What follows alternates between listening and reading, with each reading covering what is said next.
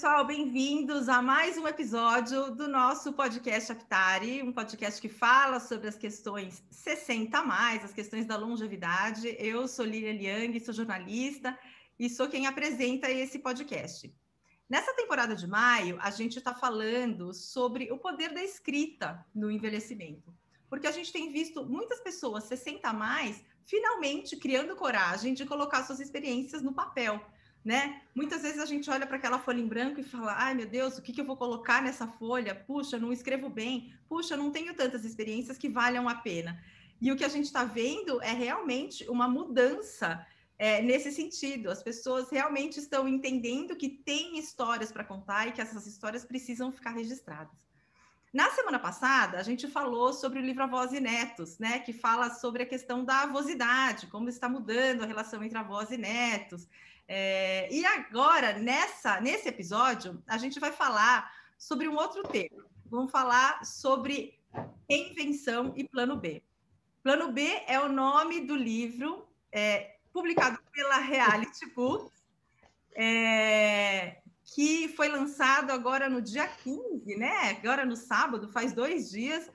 Pelo que me consta, parece que foi uma, uma cerimônia bastante emocionante, que estava prevista para ter uma hora e meia, e acabou aí durando mais de duas horas.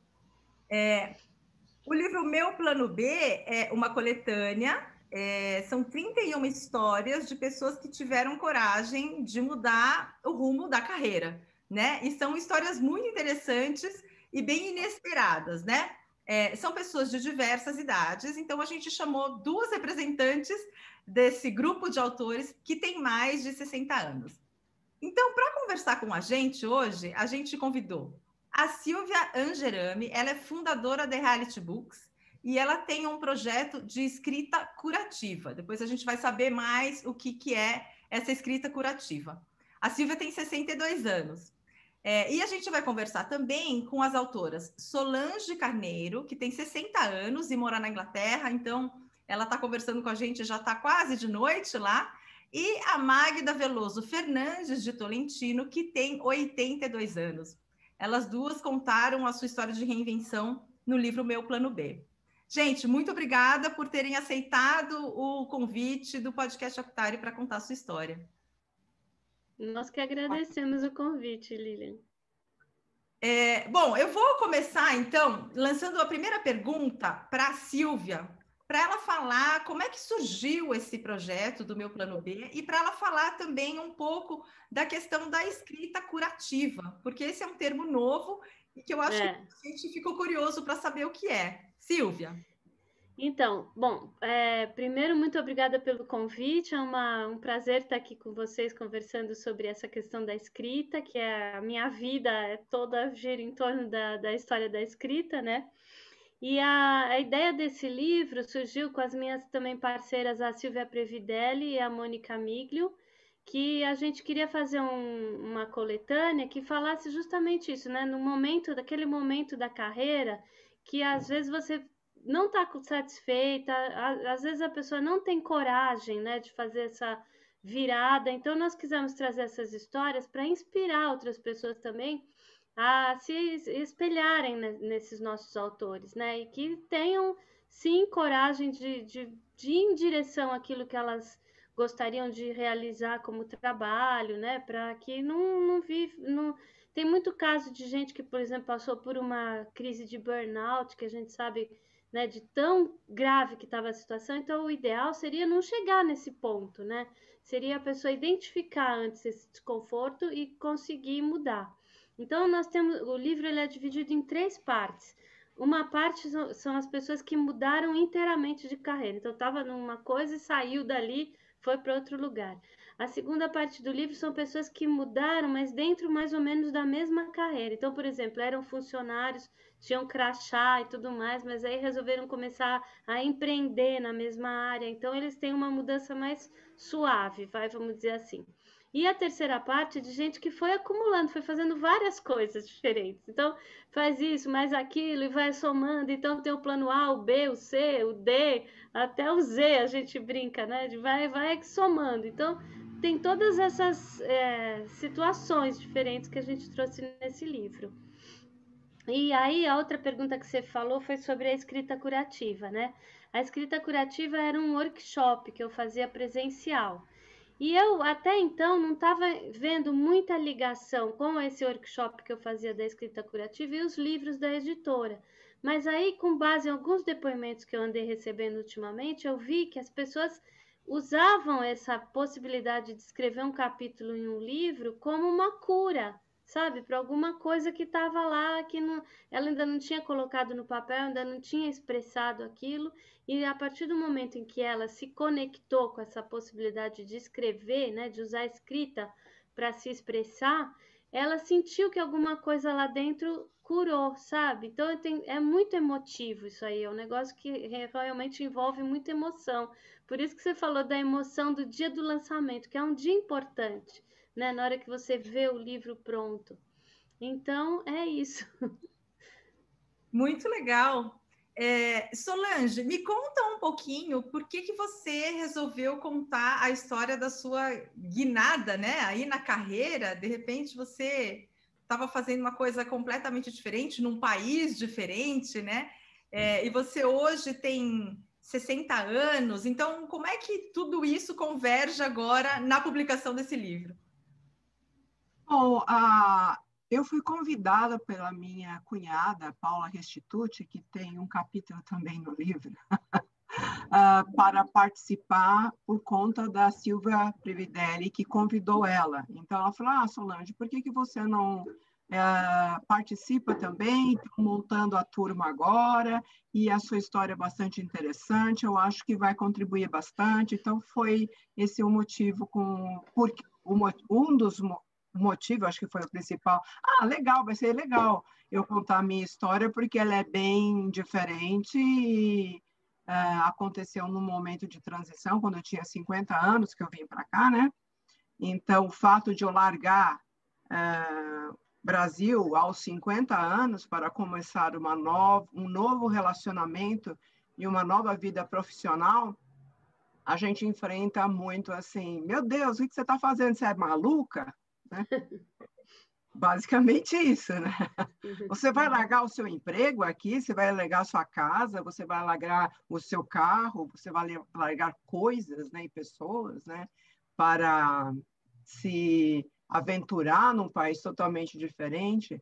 Então, essa basicamente é a, a história no livro né, que eu conto e o um motivo com que eu acabei aceitando a, o convite. Uhum. E conta um pouquinho da história que você conta no livro, é, para os nossos, nossos ouvintes saberem qual foi essa guinada, qual foi essa mudança.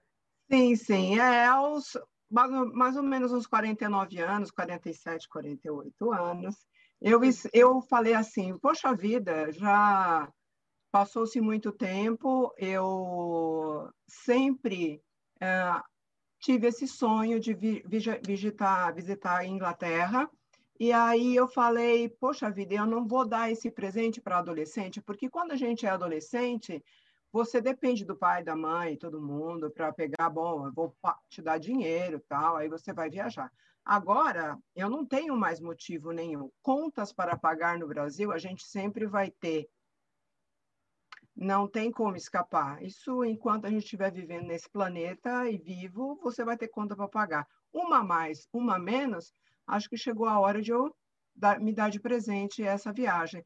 E eu resolvi, é, como eu, foto, eu gosto muito de fotografia e também escrevo desde os 12 anos, eu comecei a me corresponder com pessoas fora do, do Brasil.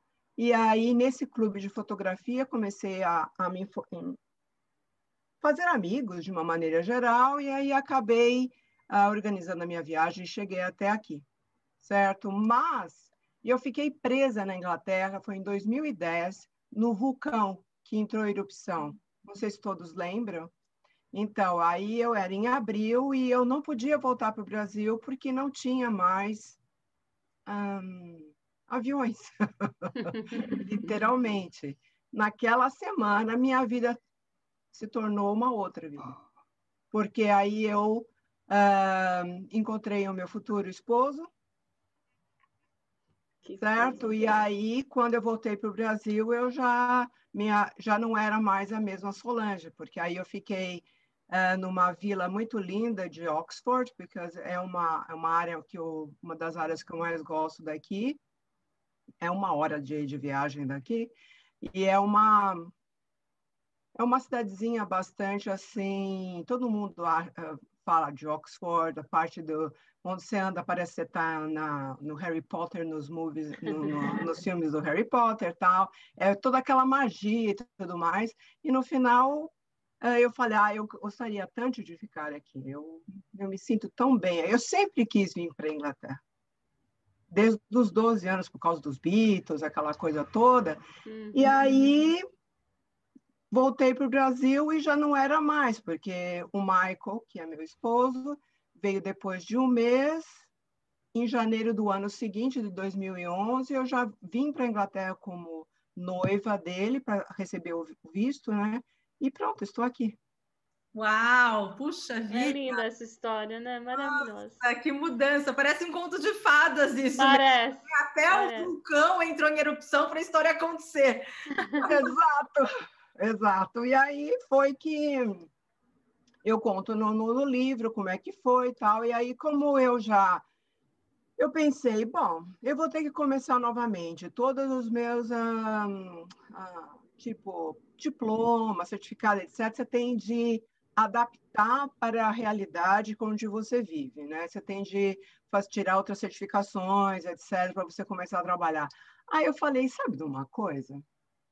Por que não fazer totalmente diferente? Já que eu estou resgatando todas as coisas que eu sempre quis fazer, todas as coisas que eu quis sempre colocar, por que, que não eu não faço agora tudo o que eu quero? Certo? Então, não tenho mais nada para me prender, não preciso mais uh, ficar me tolindo nem nada. Eu, já que aí meu pai virou assim para mim, sabe, filha, você fez 50 anos sua vida de um jeito faça 50 anos totalmente diferente. Que legal. Puxa, que bom conselho esse, hein? Sim, ótimo conselho.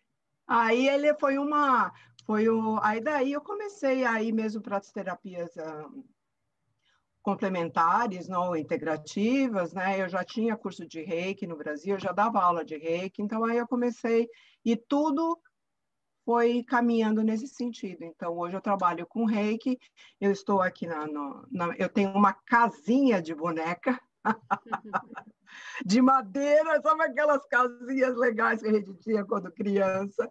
Uau. Eu tenho uma casinha de, de, de, de, madeira, onde eu, eu tenho a minha sala, a parte do escritório, tem a parte onde eu atendo os meus clientes, então eu trabalho com reiki. Sou representante dos florais de Saint Germain aí do Brasil e trago coisas do Brasil para. Uh, promovo muito a parte da terapia do Brasil aqui na Inglaterra. Uh, tenho, tenho muitas parcerias com muitas pessoas daí e, e trabalho assim. Eu não trabalho, eu me divirto. Ah, gente, que delícia, hein? Poxa, que história mais interessante aí de reinvenção e muito inspiradora também. Bom, então eu gostaria agora de ouvir da Magda como é que foi a história dela de reinvenção, como é que aconteceu esse plano B aí que está relatado no livro. É, e hoje você tem 82 anos, né? Então, como é que esse plano B aí é, se encaixa na questão do envelhecimento também?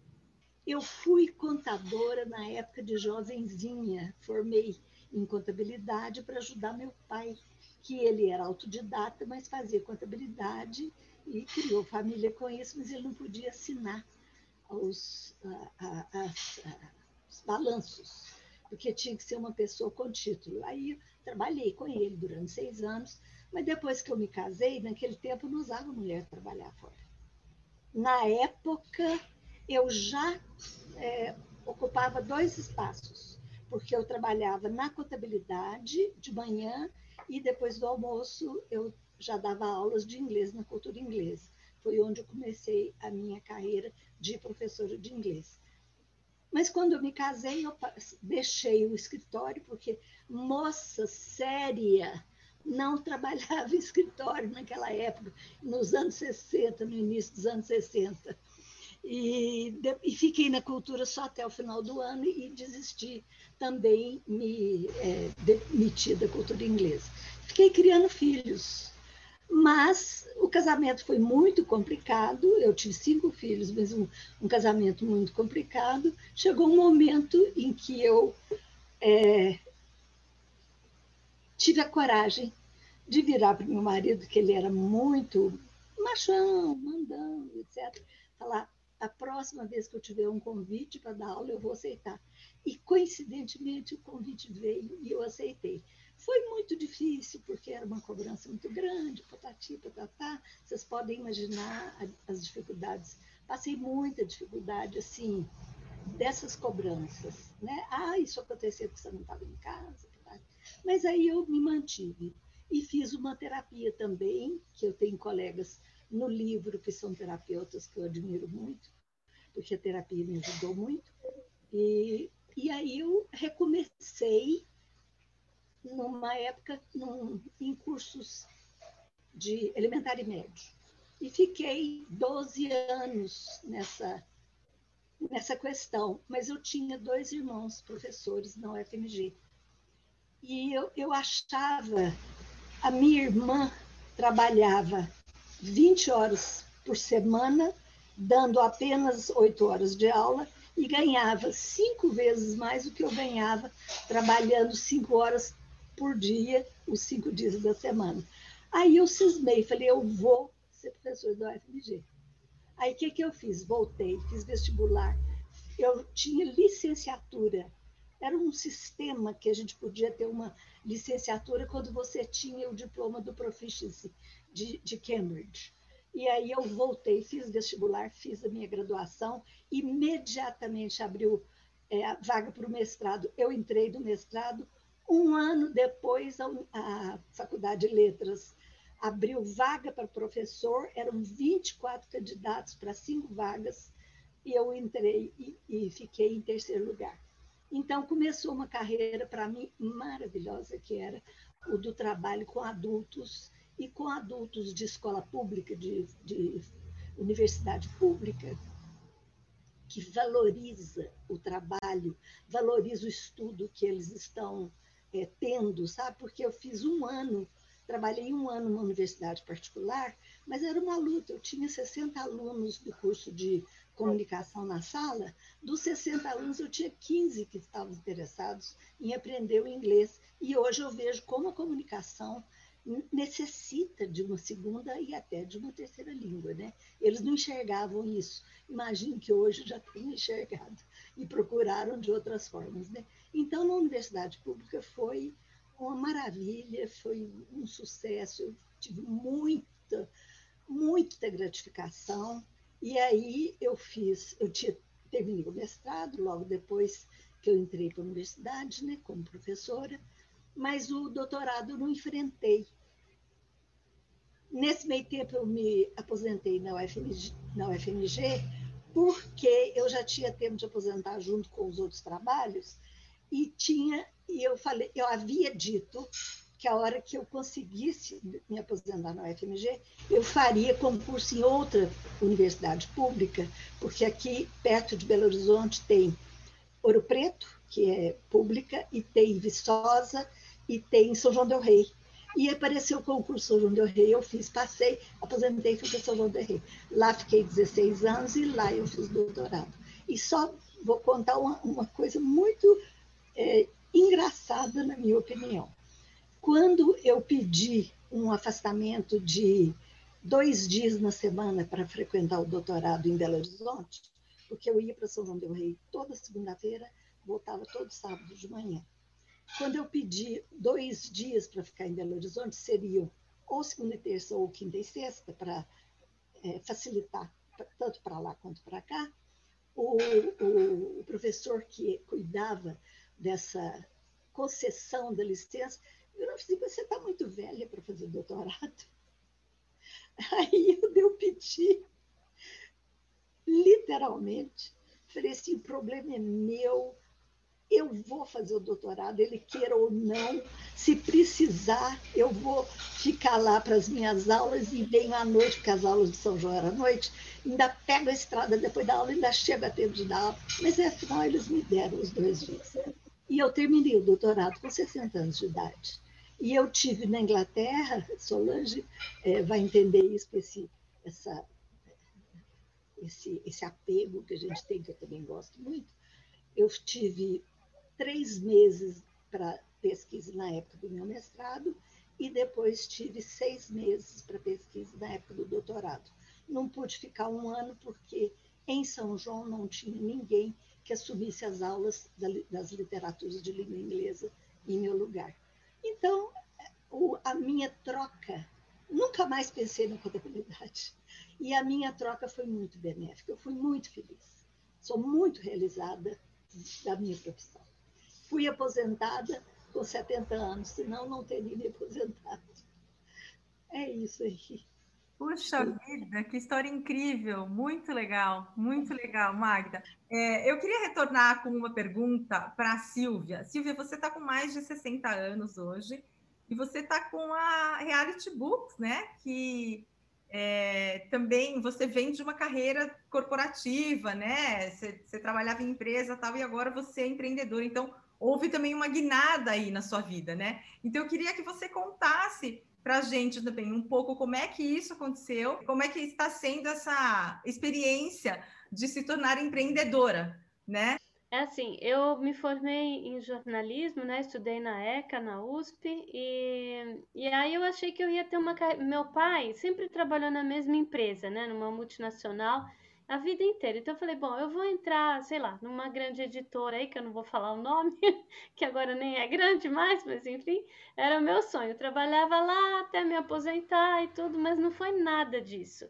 Eu, o máximo de tempo que eu trabalhei em algum emprego foi, foram três anos na mesma assessoria de imprensa. Depois era dois anos em um lugar, um ano em outro, e trabalhei em site, trabalhei em revista, trabalhei em assessoria de imprensa, ficava indo e voltando, né? Até que em 2009, né, eu, resolvi, eu sempre gostei muito de livros, então eu já tinha editora desde 2009, quando lancei o primeiro livro, que por coincidência é de uma autora, uma amiga minha, que foi para a Inglaterra também. Olha que coisa! Gente, hoje a Inglaterra está dominando aqui, né? E aí ela, ela foi fazer um curso de um ano na, em Londres e está lá até hoje. Aí conheceu o marido dela, casou, teve filhos, tal, não sei o que, não sei o que lá. E ela escreveu um livro que chama 55 Memórias de uma Brasileira em Londres. Com, porque o 55 é o código de, de o DDI, né? Que você liga para ligar de lá para cá. Então era a ligação dela com o Brasil era o 55. E ela foi muito generosa, ela contou a história dela, dessa mudança, como é que foi morar em Londres, tal, não sei o quê. E esse foi o primeiro livro da minha editora. Então, eu fui, paralelamente, nesses últimos 10 anos, eu ia lançando um livro, ia trabalhando na, na, na minha carreira, né, de, como jornalista e tal, até que eu fui morar um ano em Portugal, que foi de 2017 a 2018, que foi quando eu fiz 60 anos, né? Que é um marco, sempre é um marco, eu acho, a cidade, né? Quando a gente faz 60 anos, sempre dá aquele negócio, nossa, e agora, né? E agora daqui para frente? E aí eu morei um ano lá em Portugal, acabei voltando para cá, e quando eu voltei para cá, eu me mergulhei mesmo na história da, da editora, sabe? Então eu comecei a me dedicar muito. E aí, ao mesmo tempo, veio a pandemia. E aí eu comecei a fazer o primeiro projeto de coletânea junto com a Silvia Previdelli, né? Que, eu, que esse livro também eu fiz em parceria com ela que foi o 21 Histórias de Superação. E aí, o que, que aconteceu? A gente tinha uma reunião presencial marcada com os autores e, e não houve, porque foi bem na época que começou a ter o lockdown e tal, não tinha mais condição de fazer reunião presencial e foi tudo para online. E isso, ao invés de me é, desestimular, muito pelo contrário, eu acho que tem essa, é aquilo que você falou no começo do programa, que as pessoas estão com essa urgência de escrever as coisas, de deixar os registros e tal. Eu sei que nós fizemos de lá para cá, de março de 2020 até hoje, oito coletâneas. Então, as coisas ganharam uma proporção enorme. Isso envolve quase uns 200 autores. Né? Então, é, de, um, de um tempo para cá, eu notei que é isso, sabe? É isso que as pessoas estão querendo, é isso que eu amo fazer. Eu sou como a Solange, eu não sinto que eu trabalho, eu sinto que eu me divirto, que eu faço aquilo com, sabe, com toda a minha alma, todo o meu coração. Então não, não chega a ser, eu não posso chamar de trabalho. Porque você sabe, vocês sabem, eu vou contar uma curiosidade. A origem da palavra trabalho é uma palavra é, do latim que é tripalium, que é um instrumento de tortura. Por isso que as pessoas têm essa, esse ranço da coisa com trabalho, porque é, um, é usado até hoje, é um, é um instrumento de tortura para os animais trabalharem, de, sei lá, e de, com essa com essa coisa que é uma coisa torturante, que machuca, que sabe? Por isso que a gente tem esse, esse, sentimento ruim, né, com relação ao trabalho. No entanto, Confúcio, que é aquele sábio chinês, falou assim: procure trabalhar com uma coisa que você ame, porque daí você não vai sentir que está trabalhando nenhum dia na sua vida. E eu acho que isso nunca é tarde, gente. Nunca é tarde para a gente fazer isso, para a gente procurar isso, né? Então não importa quantos anos você tem, que nem a Magda, o exemplo dela é maravilhoso, né? Uma pessoa fazer o doutorado, velho para fazer doutorado, imagina, sabe? Não, não tem nada, não tem nada a ver, né? Então eu acho que é por aí, sabe? É por aí. Joia, Silvia. É, eu queria perguntar para Solange como é que foi o processo de escrita é, foi difícil colocar a experiência no papel? Não foi? Era a primeira vez que você estava escrevendo alguma coisa que iria ser publicada? E de que maneira isso te transformou? Eu achei super legal porque a escrita faz parte da minha vida, como eu comentei, eu comecei já a escrever com uns 11, 12 anos de idade. Não é, não foi a minha primeira publicação. Eu, eu fiz uma autopublicação quando eu tinha 28 anos, eu fiz uma coletânea de poemas chamado Meu Coração Mar, onde eu fiz uma coletânea de coisas que eu escrevi dos 12 aos 27, 28 anos, e eu publiquei é, no, através do Sesc Carmo, em 1988, 1989, mais ou menos. Então, a escrita sempre foi parte, e eu concordo com a Silvia quando ela fala que a escrita é curativa. Era uma maneira de eu expressar todas as emoções, é, e, eu escrevi, e eu sempre escrevi crônicas é, com intimistas, vamos assim. Uma mistura entre simbolismo, porque eu adoro filosofia, e então eu misturo as duas coisas, então todos os personagens. Então foi uma na hora que eu comecei a escrever, como eu escrevo todos os dias, né, mas eu escrevo mais uh, sobre gratidão, né? Como uma escrita diária, né? Então para mim foi uma questão realmente de de deixar vir aquilo que sempre veio naturalmente para mim. Então foi bastante legal uh, participar de um grupo né, que estavam mais ou menos na mesma jornada de, de, de contar um pouco de como foi a, a, como faz parte né, essas mudanças na vida da gente, como é importante. Né? Uhum. E você, e você sente que é, escrever agora, com mais de 60 anos, é diferente de escrever com 27, 28 anos? É, Existe, existe algum componente que você fale, puxa, agora estou mais equipada, ou agora eu acho que eu escrevo melhor, ou acho que estou mais preparada para isso? Ah, eu acho que a gente evolui com o tempo. Eu acho que a gente é, é feita de várias camadas de pessoas, né? A Solange é a mesma em, em termos de, porque eu não, não sinto a idade, em primeiro lugar eu não me vejo com a idade, porque a gente não, não pode, não, não, a gente tem de se olhar aquilo que a gente sente, não aquilo que aparece no espelho, né? Então, essa é a primeira coisa, né? Não se preocupar com aquilo que o tempo te mostra, mas se preocupar o interior que você construiu. Então, eu acho que durante todo esse tempo, a, a escrita muda porque você muda com o tempo.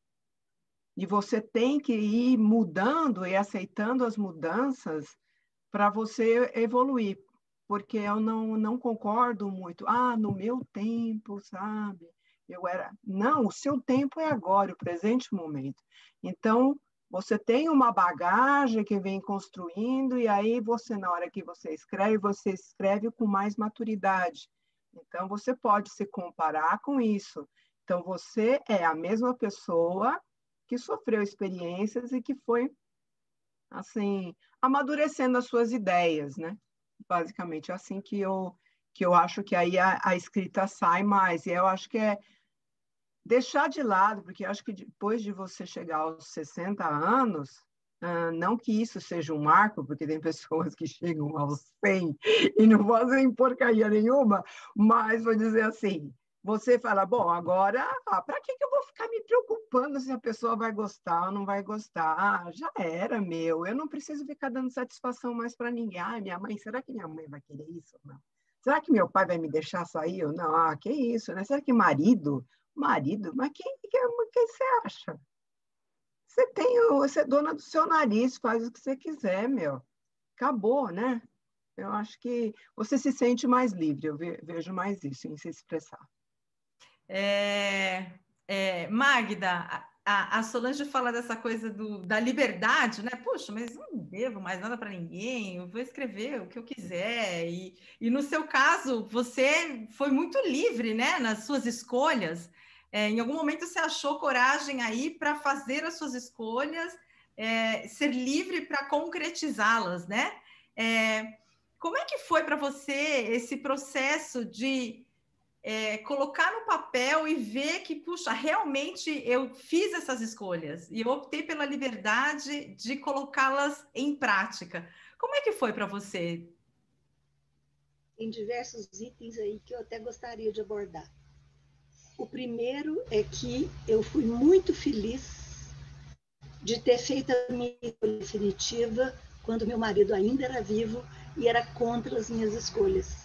Então, quando ele faleceu, foi de repente, foi um golpe, né? Os filhos eram adolescentes. Eu pensava assim: bom, que não é agora que eu vou desabrochar. Eu já desabrochei em presença dele, sabe? Quer dizer, não é uma coisa que precisou da ausência dele para eu realizar. Isso foi muito bom para mim, me deu muito conforto. É... Agora, escrever, eu escrevo a vida inteira. Desde menina, já até contei isso, né? É... Coloco as minhas, minhas inseguranças no, no papelzinho, no ônibus, vindo do colégio para casa, aquele negócio, e eu já tinha muita coisa escrita. Uma vez eu cheguei a entrar num concurso de contos da Prefeitura de Belo Horizonte, mas não fui classificada e tal. E parece que depois de eu ter sido aposentada na última universidade, que não tinha jeito, eu sabia, foi uma aposentadoria que eu sabia que ia acontecer, eu me preparei para entrar em depressão, né? Mas ainda fiquei mais alguns anos trabalhando no mestrado, porque perante o mestrado a gente podia e até eu me desligar. E quando me desliguei de todo, porque foi assim também uma coisa meio súbita, porque tive uma insatisfação, me senti um pouco agredida num certo momento, mas não veio ao caso, e eu, eu desisti do mestrado, que eu fiquei sozinha comigo mesma, aí é que eu me atrevi a pensar em publicar. Aí eu juntei tudo que eu tinha escrito, muita, não foi tudo. Os contos estavam guardados, mas eu juntei uma série de crônicas que eu sempre fui muito escritora de crônicas e quando eu era jovem ainda solteira, tinha uma revista aqui em Minas Gerais que chamava Alterosa. E foi em 56, eu tinha 18 anos, eu mandei uma crônica para Alterosa e eles publicaram aquilo me deu maior felicidade, né? Então eu escrevo muito crônica. Aí nessa ocasião que foi em 17, eu acho, eu me atrevi, falei, agora eu vou publicar um livro. E publiquei este livro aqui, que é o chama O Desenrolar do Fio, Vivências e Sonhanças. Ok? Então são crônicas Muitas delas são realmente autobiográficas, mas aí eu, eu deixo para o leitor decidir o que é, que é sonho e o que é, que é vivência, sabe? É, neste, neste, neste quesito, não foi difícil para eu decidir publicar, porque realmente, como vocês falaram, eu já estava velha.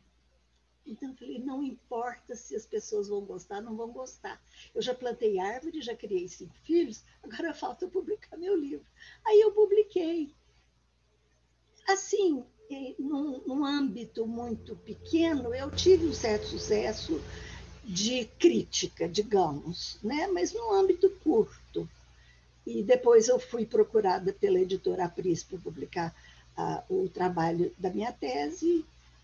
Tem sido vendido, porque a editora Apris, eu tenho muitos livros aqui que eu posso vender também, mas ela também coloca no comércio e de vez em quando ela me presta contas. Quer dizer, que tem alguém que está se interessando pelo assunto e comprando, porque eu trato da, da, da, da música e a cultura na Irlanda, de James Joyce. O livro chama assim, e eu vou falar sobre essa influência da cultura, da música, das guerras de independência, etc., etc., na escrita do James Joyce, porque ele foi acusado em vida de jamais ter escrito a respeito das revoltas irlandesas.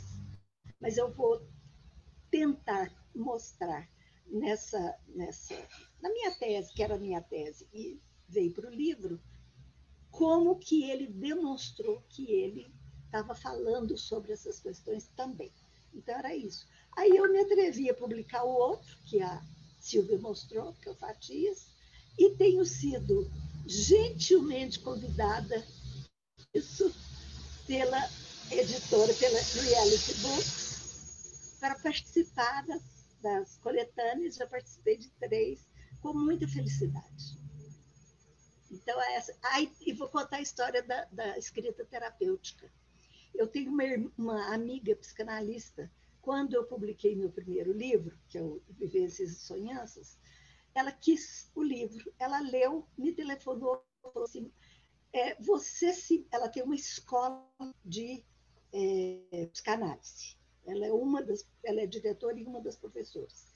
Ela virou, me perguntou: você se importa de usar seu livro com os alunos da escola? Eu falei, não, e para mim, quanto melhor for a, a, divulgação, né, eu fico mais satisfeita.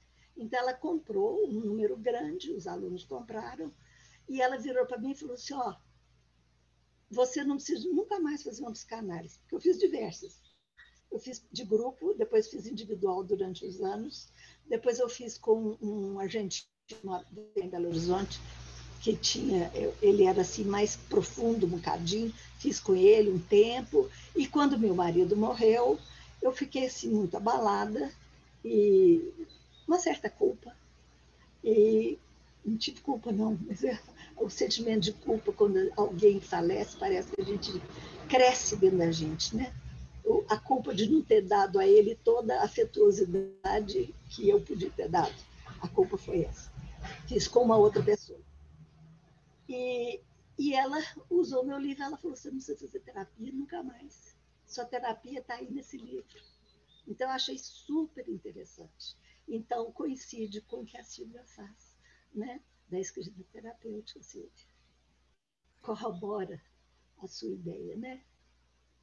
É, isso. é muito legal. Ainda bem que você não seguiu carreira de contadora e foi virar ah professora e amante das letras, né? Porque. Ah, pois é. Foi sempre a paixão. As letras sempre foram a paixão. É. Fui muito feliz da minha carreira. Puxa, muito legal, muito legal. Silvia, você queria, você queria falar alguma coisa? Eu queria falar que eu, ador, eu adorei o que a Solange falou, que seu tempo é hoje. A gente não pode, essa coisa do meu tempo, ah, no meu tempo. Isso é uma coisa que deixa a pessoa tão velha, tão velha no mau sentido, porque eu acho que assim, a gente é, não deve é, colocar esse termo velho como um termo negativo, porque a gente, né, viveu, quem vive mais fica velho e que bom, né? Porque significa que a gente está vivendo bastante. Mas agora, você é, ficar falando assim, ah, porque no meu tempo que era bom, porque. Não, gente, o meu tempo é hoje, nós estamos vivos hoje. Então, o momento da gente fazer as coisas é hoje, sabe? Não é amanhã, nem depois, e muito menos ontem, porque, né, já foi o passado. Então, eu acho que esse é o grande segredo, assim, sabe? Para todo mundo que viveu bastante se situar no, no hoje, né? Por isso que eu acho que tem muita gente com essa ansiedade de querer escrever coisas, né? De querer deixar uma coisa registrada, tal, porque é, é hoje, né? É hoje que você vai é, deixar esse esse seu legado, né? Esse seu é, sua herança, né? Para as gerações futuras e tal, saberem como que a gente está vivendo hoje, né? Com todas as dificuldades, com todas as questões aí que nós estamos enfrentando, né? Nesse momento único aí do mundo, né? Que nós estamos com essa questão da pandemia e tudo mais. Mas é hoje, nós, é o que nós temos, né? Então a gente tem que se situar no, no, no presente. Esse que eu acho que é o grande lance, né? Para todo mundo, assim. É, para as pessoas 60 a mais, que estão aí um pouco hesitantes, né? Puxa, gostaria de escrever alguma coisa, mas não sei, talvez, acho que não dou para isso.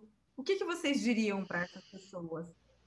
Eu acho que elas precisam começar, sabe? O difícil talvez seja começar. E não precisa já querer escrever uma obra-prima, porque acho que isso trava muito as pessoas, sabe? As pessoas acharem que tem que escrever alguma obra-prima, algum, né, algum livro que vai ser um best-seller. Não é isso. Eu acho que a vida de cada pessoa importa, né? A vida de todo mundo importa. Então, por mais particulares que sejam as suas situações que você enfrentou na sua vida, o, às vezes o particular se torna universal, né? Porque o, o que uma pessoa está vivendo pode estar tá refletindo, pode ser importante para outras pessoas também saberem dessas histórias, né? Então eu acho que é importante contar a sua história, ser verdadeiro, sabe? Pode também inventar, não quer dizer que é, não pode usar ficção, de repente você pode usar a ficção como um recurso né, para contar a sua história colocando o nome de um personagem em vez do seu próprio nome. Tudo isso é válido, né? Eu acho que é super importante. Se a pessoa tem vontade de fazer, é o, é o principal. Então, vai lá e faz, porque nenhuma outra pessoa vai poder fazer por ela, né? Então, eu acho que é por aí. Eu acho que pode começar assim aos poucos, né? Você não precisa sair escrevendo best-seller, né? Porque acho que uh, a gente, não sei se vocês conhecem Steven uh, Pressfield. Ele começou a primeira, ele começou a escrever há muito tempo, uh, mas realmente ele começou a fazer sucesso quando ele tinha mais de 50 anos de idade e ele tentou ser escritor de várias maneiras, então eu acho que a gente tem de começar a escrever aos poucos. Você pode escrever sobre o seu dia, em primeiro lugar, as coisas boas que você tem todos os dias, fazer uma, uma leitura de como gratidão, né? Hoje acordei bem, está tudo bem comigo. Olha como eu estou bem, olha como eu enxergo, como eu posso comer, como eu posso saborear as coisas. E daí você vai ver que você tá, começa a fazer pequeno, pequenos textos com muito conteúdo. Então, eu acho que não precisa ficar se preocupando com tantas coisas. Eu acho começar com o simples, né? Das coisas do dia a dia, né? Bom, o que eu diria é que nunca é tarde demais se eu considerasse em algum momento que fosse tarde demais, eu não teria feito metade do que eu fiz. Que eu entrei para fazer graduação em letras com 40 anos. Eu entrei para o FMG também como professora com 41. Eu, eu, eu fiz a, o concurso para São João del Rei quando eu estava para me aposentar da UFMG, com 55 anos. E eu terminei meu doutorado com 60. Quer dizer, apesar do professor lá ter falado, você está muito velha para fazer doutorado, eu fiz, consegui, amei, me tornei melhor naquilo que eu fazia, eu acredito, porque eu tenho assim muito testemunho de alunos, etc. Então eu acho assim, não é tarde não. E, e, e, publiquei, nem sei quantos anos eu tinha, quase 80 quando eu publiquei a primeira vez, né? Sendo que a vida inteira eu escrevi, tive vontade de publicar, mas eu estou tentando. Mim, a idade não está me segurando de fazer as coisas, ok? Então, vai em frente, gente. Realmente tem que começar escrevendo aos pouquinhos, o que for, escreve o que quer, depois toca, porque o que me ajudou muito a escrever foi muita leitura também. Isso aí eu tenho que agradecer, né? Porque eu leio constantemente. Claro, vai melhorar a, o estilo da gente, que é, do imitar ou não, a gente é influenciado pelas leituras que a gente faz, né? E conhece outros mundos, né? Isso que é maravilhoso. O envelhecimento rende boas histórias? Muitas boas histórias. Todos os dias tem ótimas histórias, né? A vida é cheia de ótimas histórias, né? Eu acho que a gente tem que aproveitar uh, os pequenos acontecimentos como ótimas histórias, né? Dá um passeio, volta no quarteirão, não é porque você está na pandemia, você está morto. Gente do céu, a vida está lá, os passarinhos estão cantando, o sol ainda está brilhando, a gente não aconteceu nada de errado, a gente tem que estar seguindo em frente. Eu acho que essa que é. Tem ótimas histórias para contar. Eu tenho, eu tenho lindas histórias depois de toda aquela maravilha que eu contei no, na, do milagre de parar tudo. O aeroporto, né? Foi uma erupção vulcânica para eu ficar aqui. Minha nossa, aconteceu outras. Eu ganhei tantas coisas como, por exemplo, 111 frascos da quem gosta de terapia, né? Eu, a aroma a, que chama Aura Soma, eu ganhei de graça. Chegou na porta da minha casa de presente para mim, caiu do nada uh, 111 frascos dessa de, dessa terapia, que é a terapia uh, com as cores, uh, que custa em torno de mais de 3 mil libras. Então, tudo é possível, gente. Tudo é possível acontecer, é só acreditar. Né? Então, tantas boas histórias. Maravilhoso. E eu acho assim que uh, quem, para quem já, né, já viveu bastante, o, para mim, eu sempre falo isso, que a, a fonte da juventude, né, no sentido de se, se sentir é, por dentro jovem, que nem a Solange também falou, que por dentro a gente não se sente velho, né? Por mais que o espelho mostre lá as ruguinhas, as situações lá que a gente tem, né? Que todo mundo passa por isso, cabelo branco e tudo mais.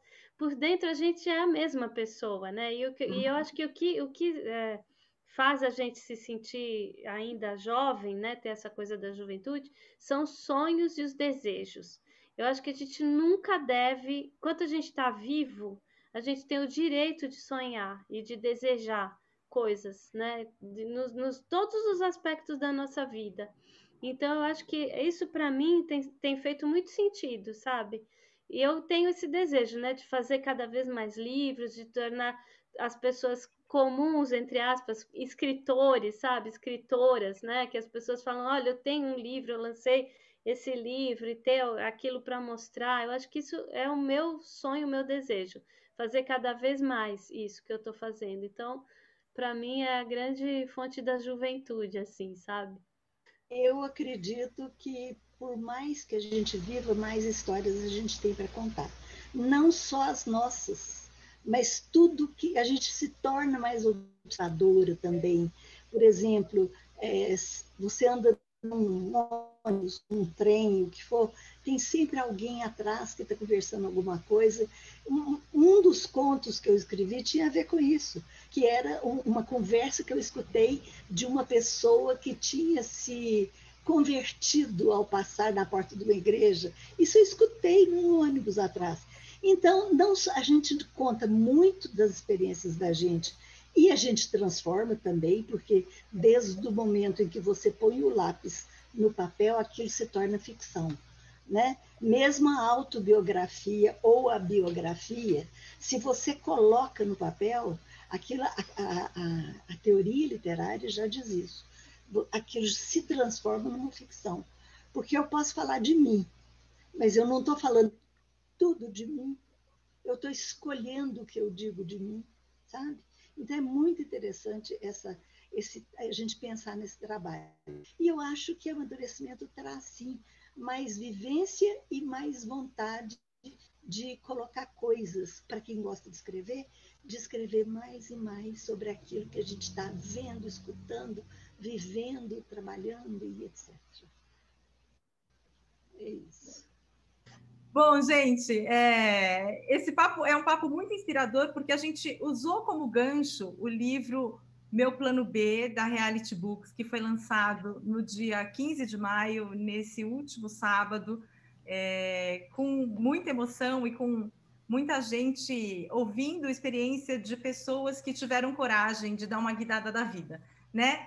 É, e no final, é, as guinadas na vida não são só profissionais. A gente está falando de plano B e a coisa do trabalho, mas não é só o trabalho, é a vida que acontece, né? Então, é, eu queria agradecer imensamente a Silvia, a Solange e a Magda que contaram um pouco sobre suas experiências nas guinadas na vida e a coragem de colocar isso no papel e contar para a gente de que maneira isso transformou é, a experiência, como aquilo de repente se tornou um livro. Eu queria agradecer a você a, a oportunidade de a gente poder ter esse papo tão gostoso aqui nessa sala virtual. Obrigada.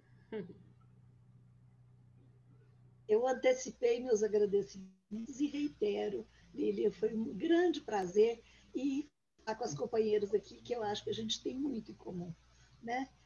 Sim. Um, uma, um amor à Inglaterra, a Nottingham, nós temos em comum, Solange. É uma delícia. Também quero agradecer, agradecer a atenção de quem acompanhou a nossa conversa, dizer que a gente está à disposição aí para quem tiver vontade de continuar, fazer alguma pergunta, quiser saber como que é essa história de, de lançar livro aí, eu fico à disposição. E agradecer a Lilian pelo super simpático convite. Foi uma delícia conversar com vocês aqui. Muito obrigada. Gente, foi muito bom. Vocês viram que é realmente um papo informal, né? Porque tinha gente lavando louça, tinha cachorro latindo, tinha ônibus passando, mas é entrevista em tempos de pandemia. Então é isso aí, é mundo real. E o mundo real também rende ótimas histórias. Então, eu queria agradecer novamente às nossas convidadas e gostaria de agradecer aos nossos ouvintes que acompanharam essa entrevista. E fiquem de olho, porque na semana que vem tem mais. É isso, ficamos por aqui e até lá. Um beijo, tchau, tchau.